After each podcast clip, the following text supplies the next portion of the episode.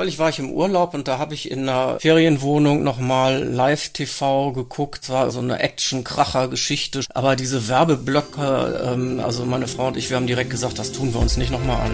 Computerwissen. Leicht verständliche Computertipps. Der Podcast.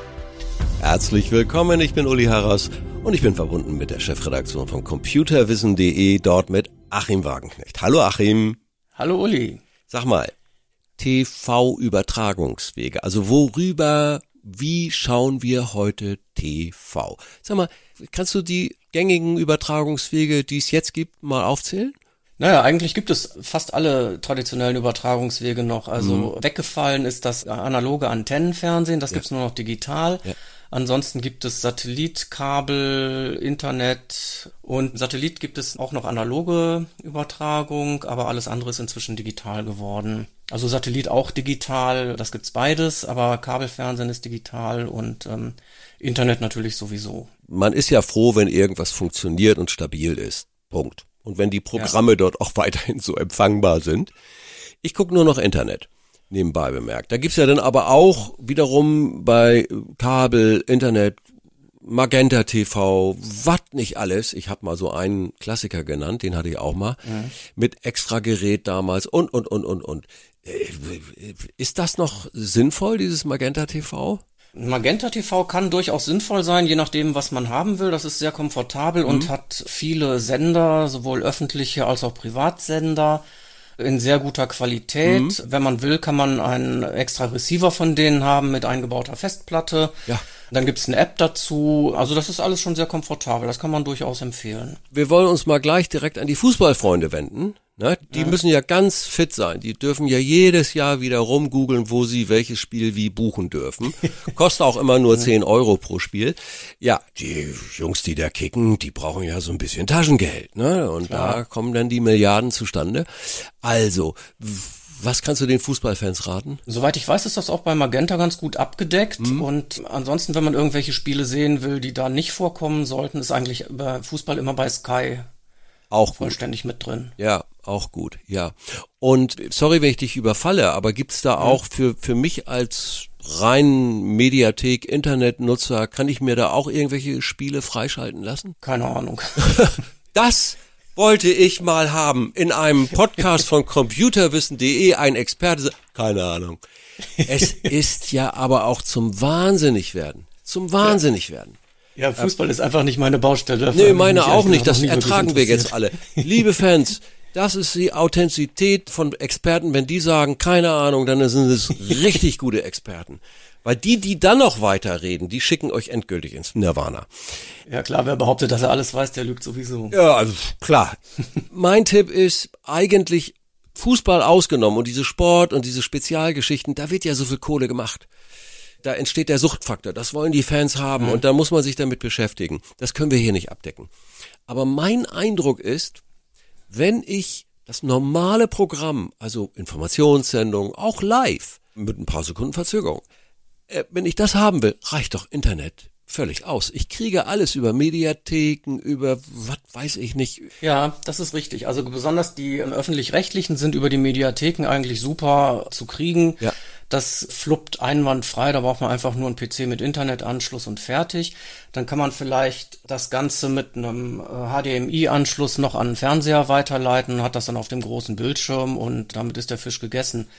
Interessant ist es dann bei den Privaten, da gibt's auch Mediatheken, mhm. aber was ich da ein bisschen kritisch sehe, sind die Werbung, die da reingeschaltet wird. Denn der Witz an der Sache ist, die äh, privaten Mediatheken, die sind zwar kostenlos, aber die kriege ich nur, wenn ich mich mit E-Mail-Adresse oder einem Facebook-Account ah. registriere. Ah. Und ja, ja, dann wird's natürlich spannend, denn dann schicken die mir personalisierte Werbung rein und ich finde Werbung sowieso extrem nervig, vor allem im Fernsehen. Und das muss man sich nicht antun. Also ich bin dazu übergegangen, Filme von Privatsendern gar nicht mehr live zu gucken, ja. sondern mir äh, vom Online-TV-Rekorder runterzuladen, damit ich die Werbung überspringen kann oder teilweise ist da die Werbung auch schon rausgeschnitten.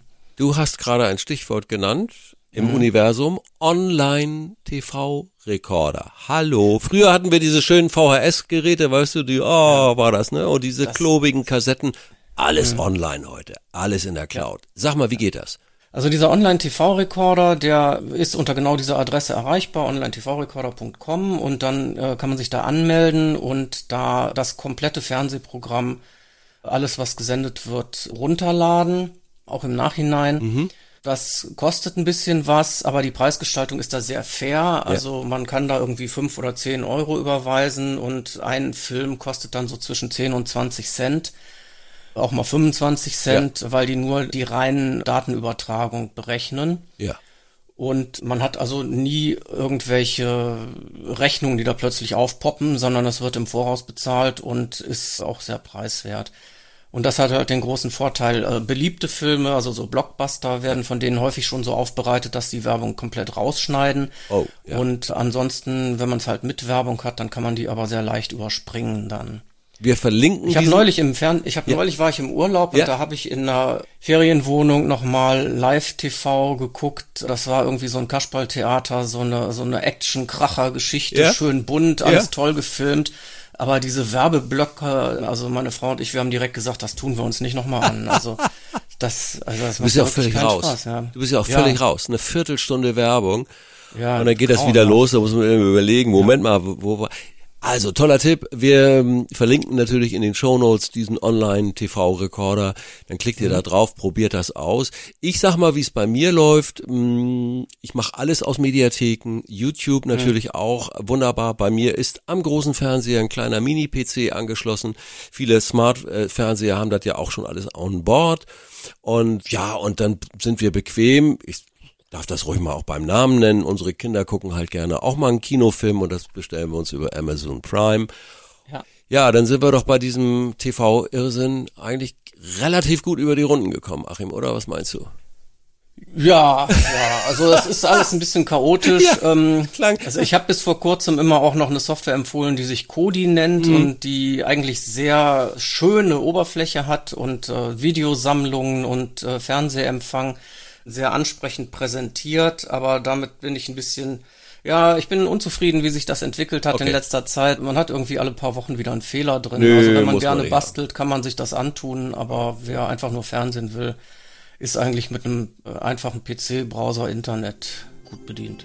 Wunderbar. Ich danke dir, das war Achim Wagenknecht aus der Chefredaktion von computerwissen.de. Bis zum nächsten Mal, Achim. Danke, Uli. Bis dann. Tschüss. Tschüss. Computerwissen Leicht verständliche Computertipps. Der Podcast.